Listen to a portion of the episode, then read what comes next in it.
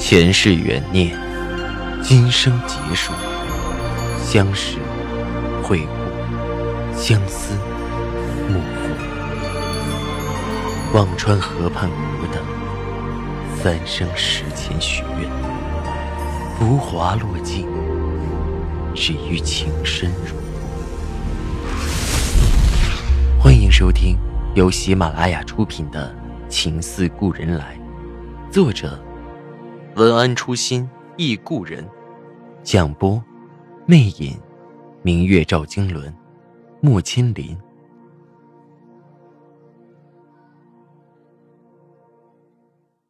第三十六集。晚上哄着暖暖睡着以后，我将胸前的玉叶摘了下来，锁到了抽屉里。既然已经结束，就把所有的记忆都尘封了吧。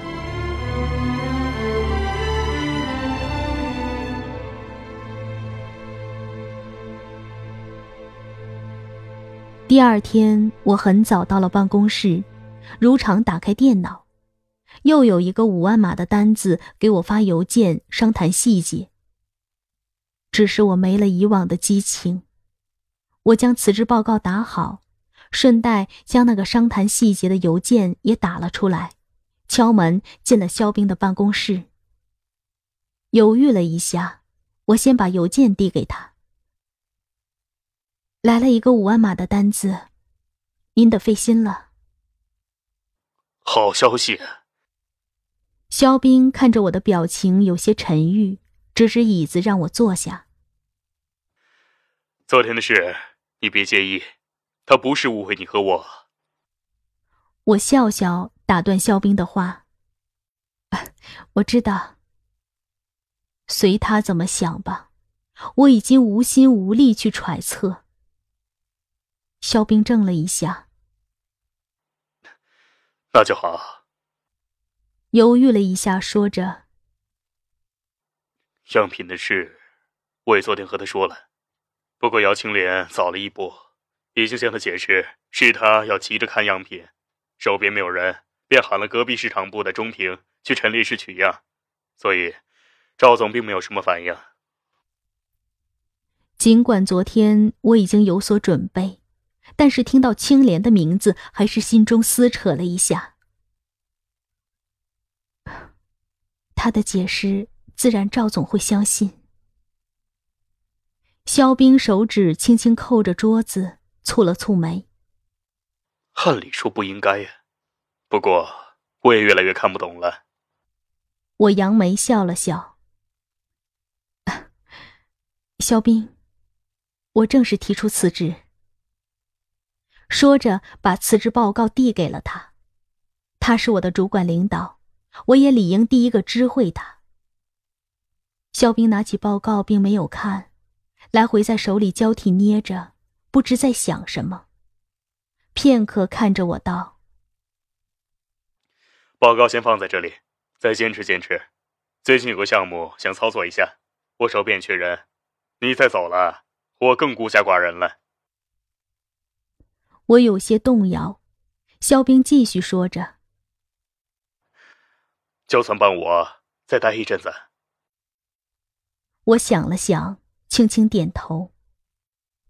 肖斌所说的项目是他昨晚见了那个裴处长初步协定的，是科技下乡的一个推广项目，财政拨一部分项目资金，企业投入一部分资金。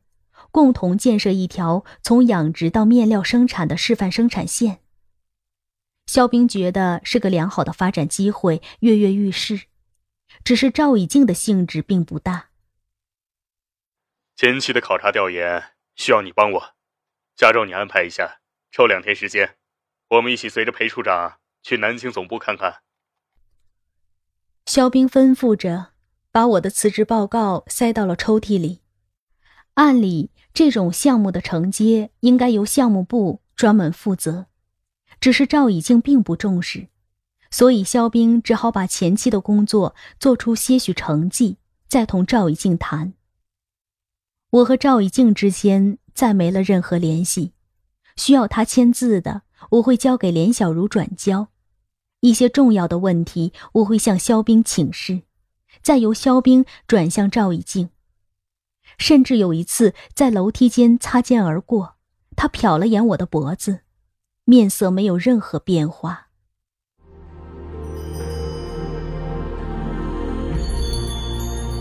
您正在收听的是喜马拉雅出品的长篇穿越小说《情似故人来》。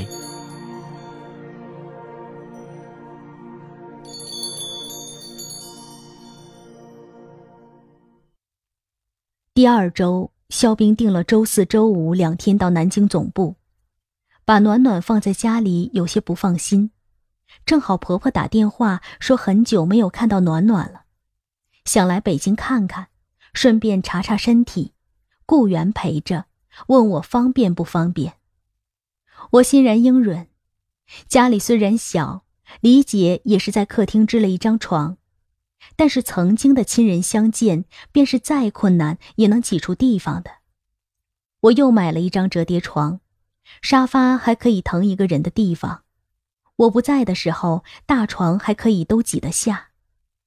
婆婆和顾源是周二晚上到的，进门见面的瞬间，有种隔世的恍惚，只是紧紧拉着手，眼圈红红，暖暖扑到婆婆身上就不撒手。一声“奶奶”叫得婆婆心酸泪流。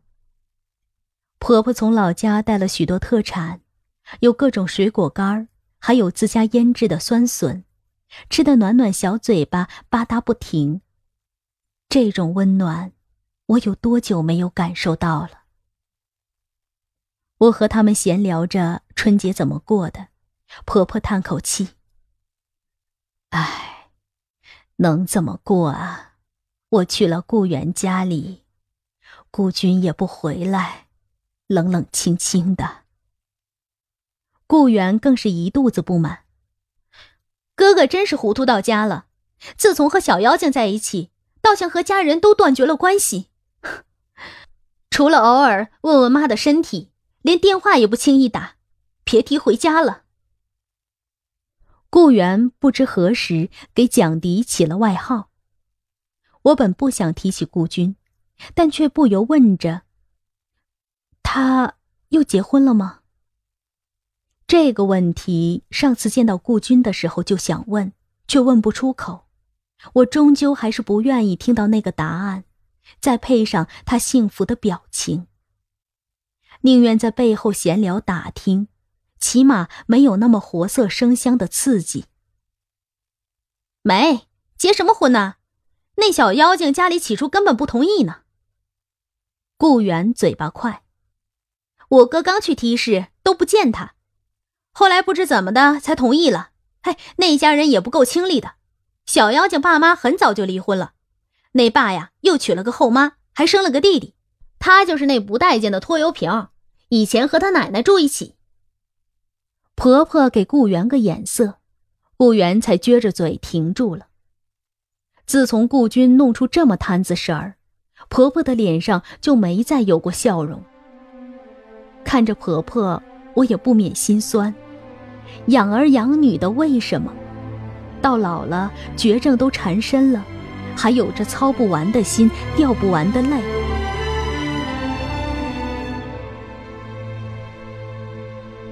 婆婆第二天去医院复查了身体，癌细胞没有扩散。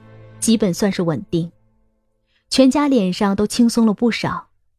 恰好我周四出差，婆婆便再待几天照顾暖暖，我也好放心。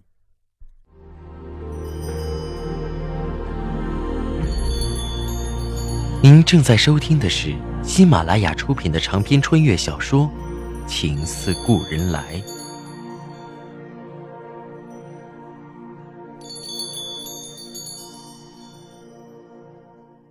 随肖兵到了总部，陪同裴处长参观了司之恒名下的公司。直到那时，我才了解到，在短短不到十年的时间，赵以静的家族建成了这么庞大的一个丝绸帝国。有专门养蚕场，从优良蚕种的选育到养蚕技术的研究、桑苗繁育、蚕茧制备、形成了科技带动的专业化、集约化的蚕种制备体系。还有绦丝厂，有引进先进的国外设备，从蚕茧生产出弹性、色泽优良的原丝。还有几个绢纺混纺公司、印染公司，将生丝制作成服装面料或蚕丝产品，如蚕丝被之类的面料。也有四五个并购的丝绸子公司在承接这些工作。此外，还有贸易公司、制衣公司、文化丝绸公司等不一而足，大大小小共有十几个分公司或小厂。连裴处长都不得不赞叹：“哼。”果然，龙头企业不一般呐。而我从走入一家家公司后，已经震撼的说不出话。以前只是在资料和图册见过，真的步入丝之恒的整个帝国，又是别样的触动。一束束飞动的丝线，一匹匹闪耀的丝绸，像诗文里说的：“中有文章又奇艳，地铺白烟花簇雪。”天上取样人间知，染作江南春水色。让我神思恍然，甚至有种似曾相识的错觉，只想把自己也画在漫天的绸缎之中。而对赵以静，甚至赵氏家族，第一次有了种敬畏的感觉。也把我那颗七零八落的心再次打击的化为微尘。我这样的身份，的确永远不可能进了这样的家门。考察结束后，另一位赵董接待了裴处长，是赵信如的弟弟赵信简，比赵信如小几岁，却一脸精明的光彩，对裴处长态度热切。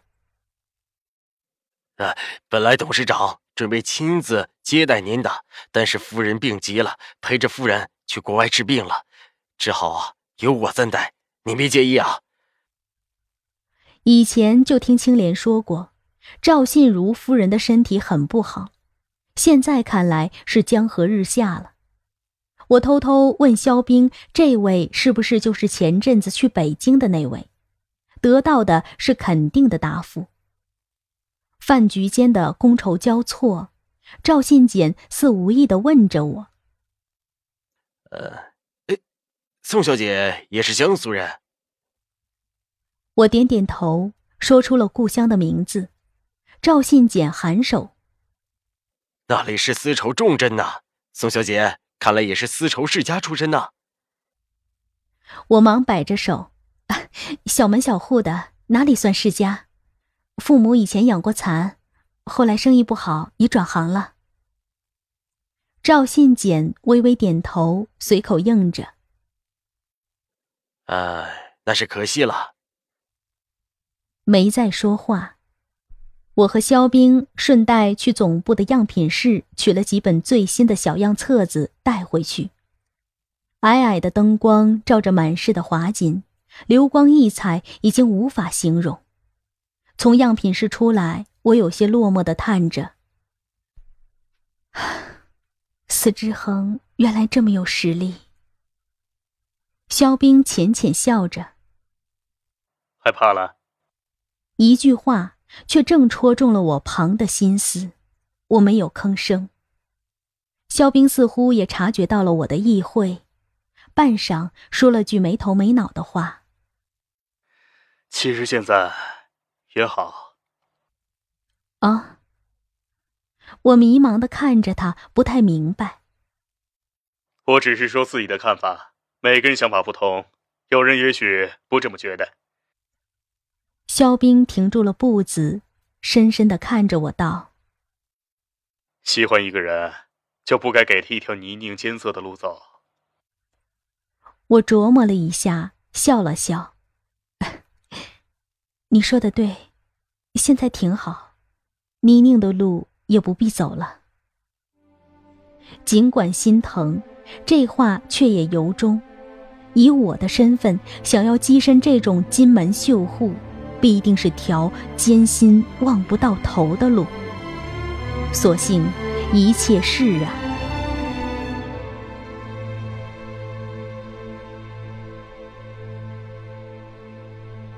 从南京回来，肖兵信心满满，将这次考察的结果让我写了个报告，递给了赵一静。本以为指日可批的事。却被压了下来。过了两天，赵以静去国外看望赵信如夫人，走得突然，什么也没交代。